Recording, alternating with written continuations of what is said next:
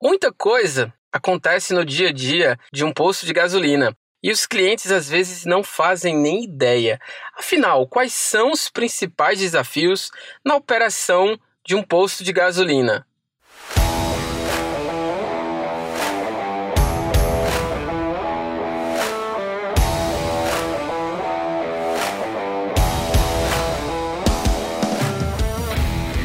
Pessoal, sejam bem-vindos ao podcast SPcast, uma iniciativa da SP Combustíveis que vai ajudar você com informações e muitas dicas que vão ser uma mão na roda.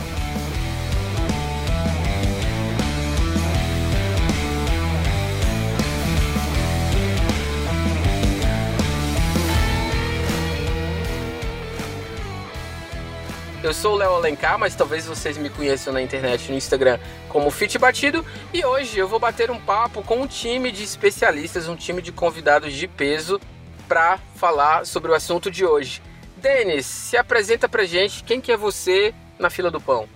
Denis, Denis Viel, sou gerente nacional da SP Combustível da área comercial. E estamos aí no aprendizado diário aí com 12, 13 anos de combustíveis. Boa, Denis, valeu pela presença. Luciano, quem é você? Conta pra gente. Bem, amigos, é... eu sou Luciano Portela, faço parte da equipe do Denis. Eu sou gerente regional cuidando dos estados do Ceará, Pará e Tocantins. Tenho uma, uma estrada longa aí de combustível, mas como o Denis fala, todo dia a gente aprende, todo dia estamos aptos a, estar aberto para desenvolver e aprender. Obrigado pela presença de vocês. A gente está aqui hoje, galera, para bater um papo sobre o mercado, sobre os desafios que postos de gasolina enfrentam. Em 2020, o consumo de combustível ele caiu ao menor nível em oito anos, segundo a ANP. A queda do segmento em decorrência da pandemia, das medidas de distanciamento que foram impostas, foi equivalente a 6% do consumo registrado em 2019, né? Equivalente aí a mais ou menos o, um total de 131 bilhões de litros de combustível, enquanto o diesel, responsável aí por 43% do mercado, quase 50%, acabou meio que ficando no zero a zero.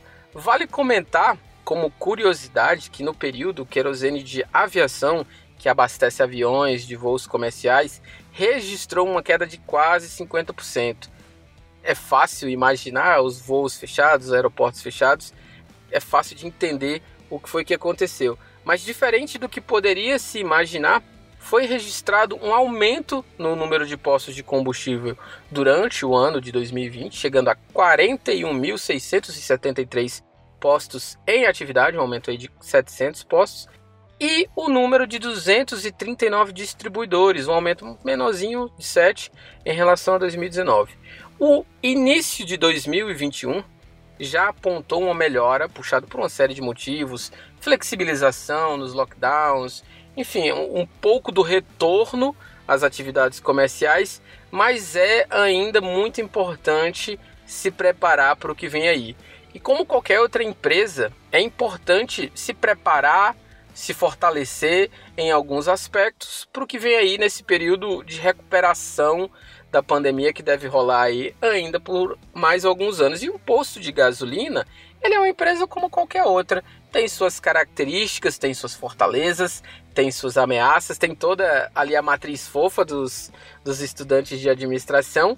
E como vocês podem ver, Luciano e Denis, eu fiz o dever de casa, né? Eu fiz aí uma pesquisa, entrei nos sites da NP, peguei relatório, nossa, tem bastante coisa produzida pelo segmento e eu estudei um pouco sobre o que são os desafios comuns, né, dos postos de gasolina. E pelo que eu vi, pelo que eu entendi, o primeiro desafio mais comum é bem comum a grande parte das pequenas e médias empresas, que é a gestão de maneira geral e mais especificamente gestão financeira.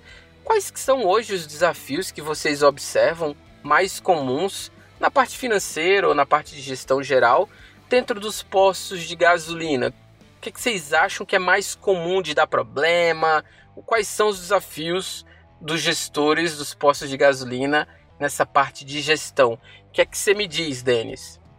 Olha, O que eu acho bem relevante nessa questão da administração dos postos é o cuidado com as fraudes financeiras, o cuidado com o livro de movimentação de combustível, que é o chamado LMC, a retenção de funcionários e a falta de diferenciação da concorrência.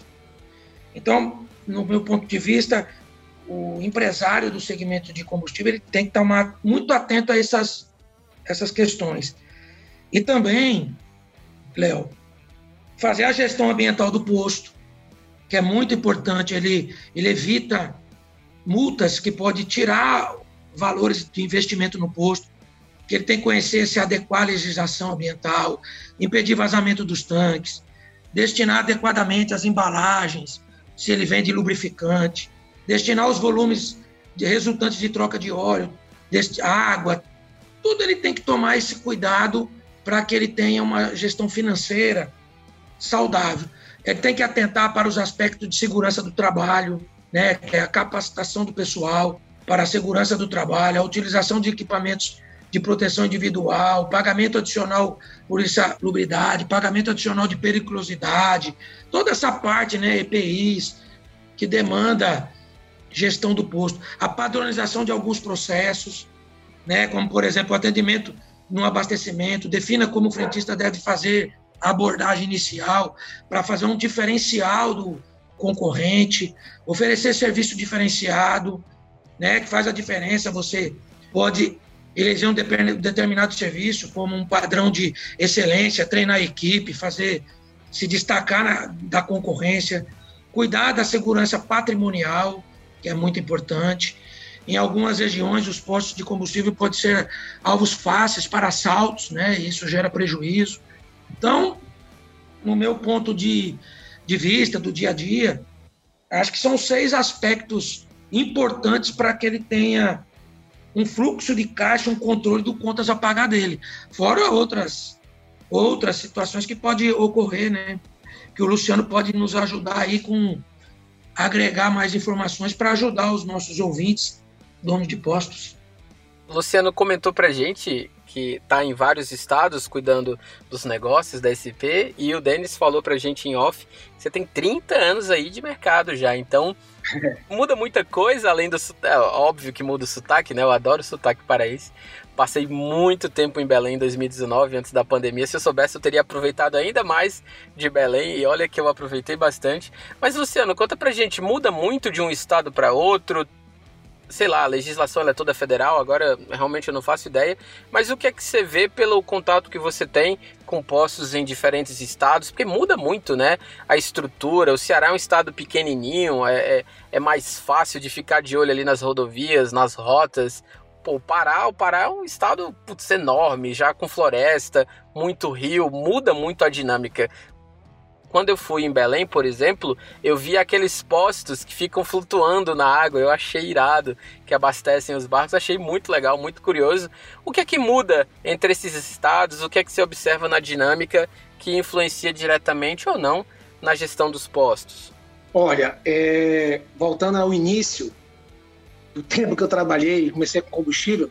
Eu comecei a trabalhar com combustível quando o governo decidiu o preço de ponta como é definido no cigarro. Só para você ter ideia, e foi evoluindo, evoluindo, e, e esse mercado é altamente dinâmico e, e a gente é, fica apaixonado a cada dia que passa.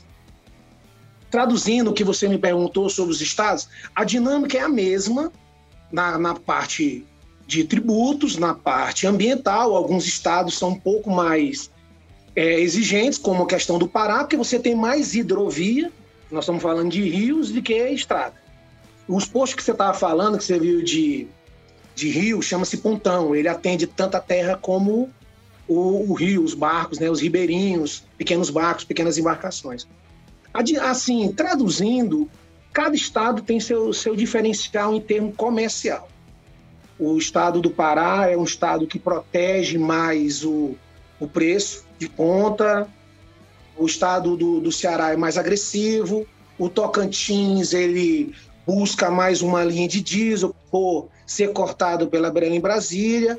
Então, cada estado tem a sua, a sua dinâmica que favorece o mesmo. E complementando o que o Denis tinha falado a respeito de você ter um negócio como posto de combustível, é, é, ele foi muito bem, abriu todos os indicadores. Eu só gosto de sempre enfatizar que o grande segredo do posto de gasolina, além de atender todos os requisitos que ele tem que ter, o dono de posto tem que ter muito cuidado com o seu capital de giro, porque o custo de mercadoria vendidas, que é o CMV, ele é muito próximo da linha de faturamento. Se você brincar errado, você vai comprometer aquilo que é a sua vida financeira. Então, é uma operação muito criteriosa que envolve vários indicadores de sucesso. Que, se você não estiver atento a isso, você realmente pode prejudicar uma boa operação.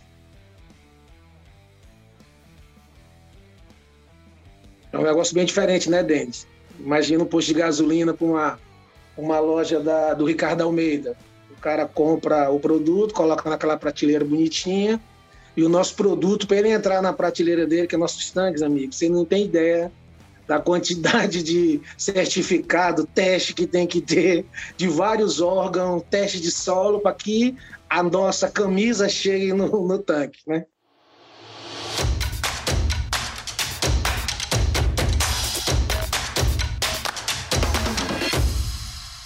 Isso que você falou, Luciano, é bem legal porque as primeiras vezes que eu fui para Belém por cima, eu notei, cara, os rios recortando e vejo as estações, as, sei lá, as casas nas beiras do rio.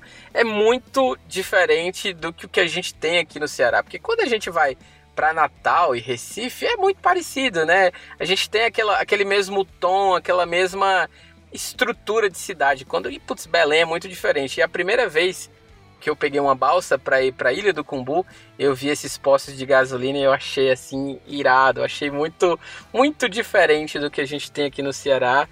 E essa conversa toda tá só me deixando com saudade de viajar, gente. É, nossa, já já a gente tá de volta. É muito legal o Cumbu, né? É muito legal e é muito bacana ver a dinâmica das lanchas indo e vindo. Eles têm um, uma espécie de serviço de motoristas de aplicativo para lancha. Então eles têm um Uber de lancha são todos autorizados pela Marinha, tá? É tudo regulamentado pela Marinha. É muito legal. E é uma forma de ver como a dinâmica muda, né? A gente às vezes acha que é tudo muito parecido, que é tudo muito igual quando a gente está falando de posto de gasolina, e a gente acabou de ver dois estados que estão pertinho, né? Querendo ou não, como a dinâmica acaba sendo bem diferente, né? E eu acho que isso casa com a segunda pergunta que eu trouxe para vocês. Quando a gente está falando de posto de gasolina, Outro desafio muito comum aos postos ou qualquer outro tipo de empresa é o desafio de vender mais, né? E a gente entende que o combustível ele é um produto meio comoditizado, então ele é muito similar. O, o diferencial vem muito de tecnologia, de aditivo, de distribuição, de gestão do, do, das grandes distribuidoras, mas o produto em si é uma fórmula química. X% disso X% daquilo e acaba que não muda tanto. Então, pelo meu dever de casa, eu vi que existem meio que dois caminhos: ou vender mais através de um maior faturamento, com melhores margens, ou vendendo mais através de maior volume, de fato, ou seja, ganhando na quantidade, ou pensando de formas criativas.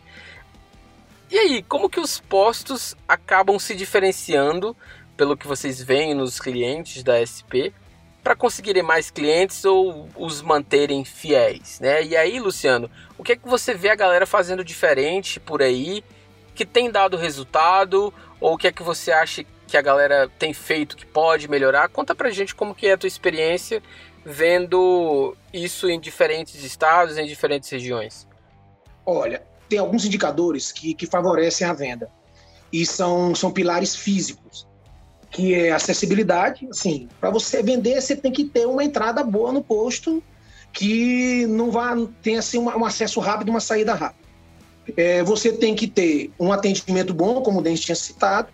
Você tem que ter oferta de serviço, que se você não tiver cartão, débito, crédito ou alguns outros similares, alguma parceria, é, você também não vai agregar a clientela.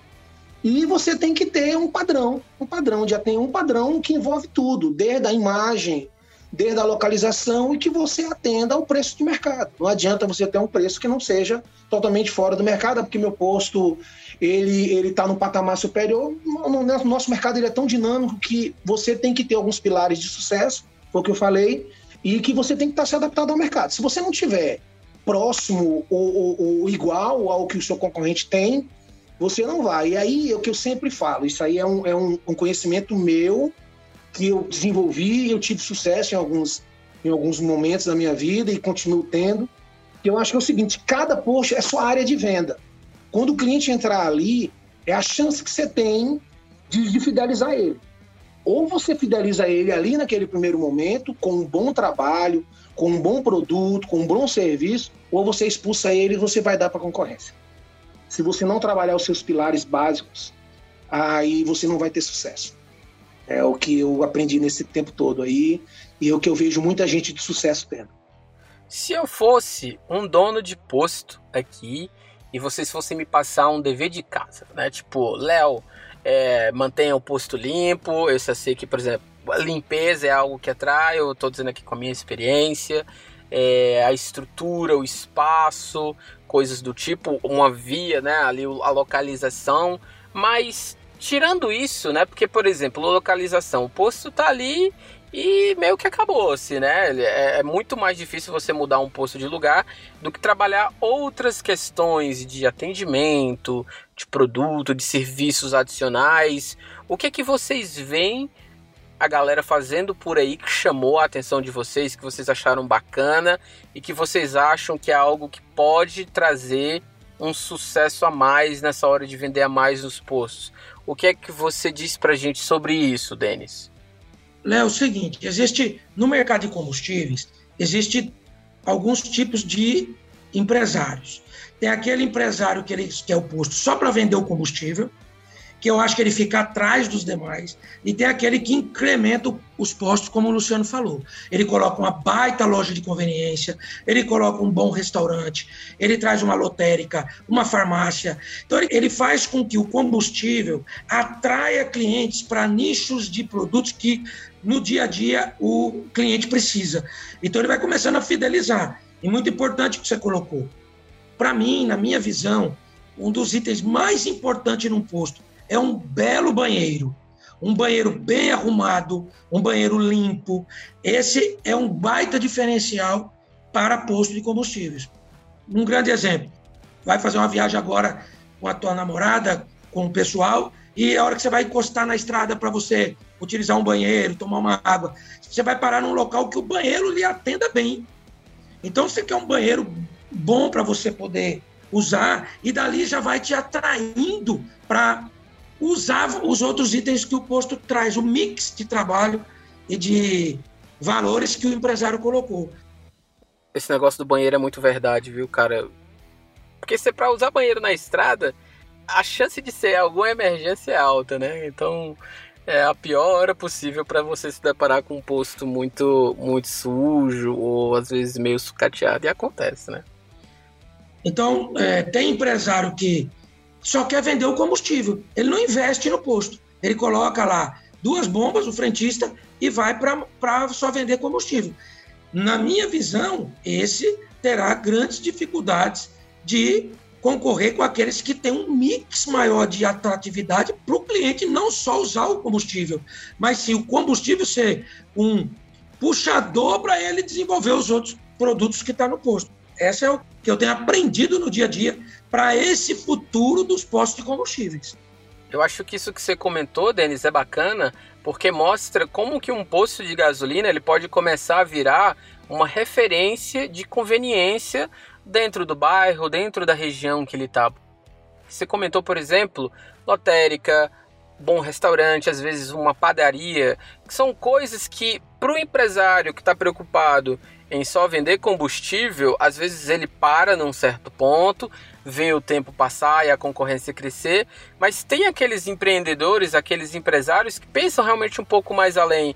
E poxa, eu vou colocar um restaurante legal aqui, porque às vezes você pode, sei lá, complementar renda até com aluguel, com participação, são outras coisas que vão surgindo além da gasolina pequenos serviços, como troca de óleo, borracharia, coisas que vão surgindo que são relacionadas diretamente a carro.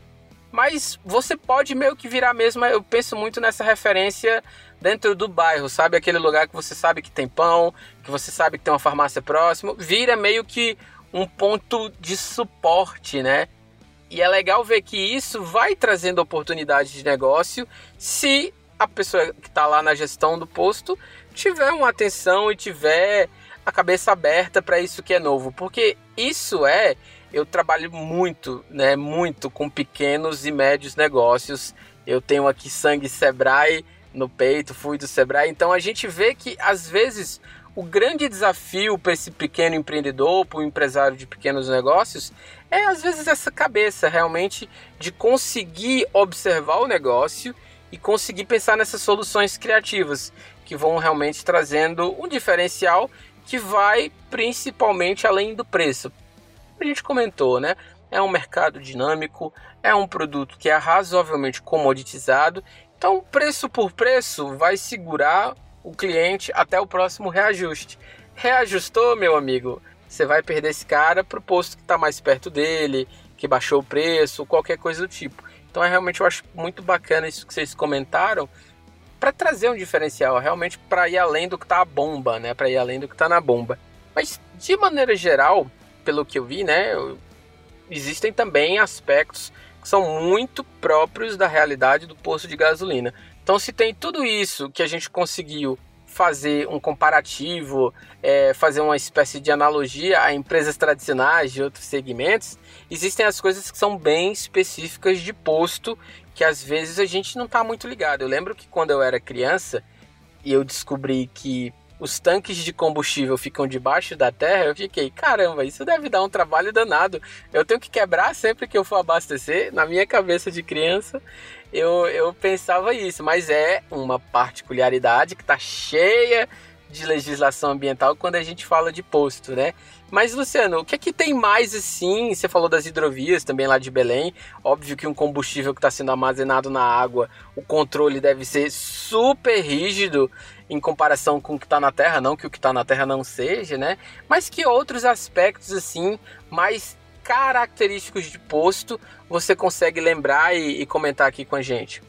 Em relação ao padrão nacional, esses postos que são dentro da água é o que traz mais de, de diferente do, do que a gente vê, né? Você ter ideia, o, o tanque ele é, é um barco bem reforçado, o tanque ele tem três camadas de fibra, com uma pequena bacia de contenção, que se tiver algum vazamento ele fica naquele espaço e não entra no rio, porque uma contaminação no rio ela é assustadoramente veloz pela capacidade que é a água em movimento, né? Que é, é o rio. Você tem alguns pontos isolados do Tocantins, os nossos caminhões de integra atravessam sete pontes de madeira os motoristas têm muito receio para chegar e registram tudo. É, mas esse mercado é dinâmico. Às vezes você vê um cara chegando de cavalo no interior do Pará, lá em Marabá, com uma bombona de 20 litros para encher. E sai o cavalo ele carregando a bombona de diesel para levar para o trator dele, que ficou parado no meio da, da roça. É assim, é, é esse mercado ele é muito dinâmico e ele traduz ao nosso país, né? Que você está no pulmão da Amazônia, ali na, no Pará, você pega um avião, uma hora e quarenta, você está nesse sol maravilhoso, essa terra turística que é, que é o Ceará. Aí você pega mais sete horas de avião, assim, se for para o Tocantins, aí você vai para o Novo Eldorado do Brasil, que é onde estão as maiores oportunidades imobiliárias, fazendas, gado, soja. É, é o Brasil é o Brasil e o combustível ele vai como energia para produzir e aportar qualquer tipo de negócio que ele possa ajudar, entendeu? Isso que você comentou do, do cavalo, eu, eu já dei risada aqui, porque, como eu comentei para vocês, né, eu tô indo para Chapada e dois dias eu vou ficar no Vale do Capão, porque um amigo comprou uma, uma propriedade lá, etc. Um amigo bem querido. E eu falei que ia visitar ele. Começou assim essa história de ir pra Chapada, né? E ele já me falou: Léo, abasteça sempre que puder, porque aqui no Vale é na garrafinha, é na garrafa PET e ainda é, é mais caro ainda. Então, ó, garanta um posto de qualidade indo e vindo aqui pelas cidades maiores que no Vale do Capão você não vai conseguir abastecer com tanta segurança assim. E aí eu lembrei dessa, você falou aí do, do lance do cavalo e eu dei risada porque eu já tô avisado, né? Olha, eu vou. Putz, já tô esperto nesse ponto. E, cara, isso que você falou, o Brasil, ele por si só, ele é um continente. Eu tive a oportunidade de ir várias vezes para Belém, várias vezes para Rio Branco, e Rio Branco é assim, cara. Você saiu da cidade, 15 minutos você tá dentro da floresta, assim. O campus da, da Federal do Acre tem jacaré no lago, capivara, coisas assim que pra gente que tá no Ceará é muito diferente, é muito diferente mesmo. E aí, quando a gente pensa em coisas como Transamazônica, os postos que ficam a quilômetros e quilômetros um do outro, é tudo muito diferente, né? Nossa, é, é muito legal pensar nisso. Sim.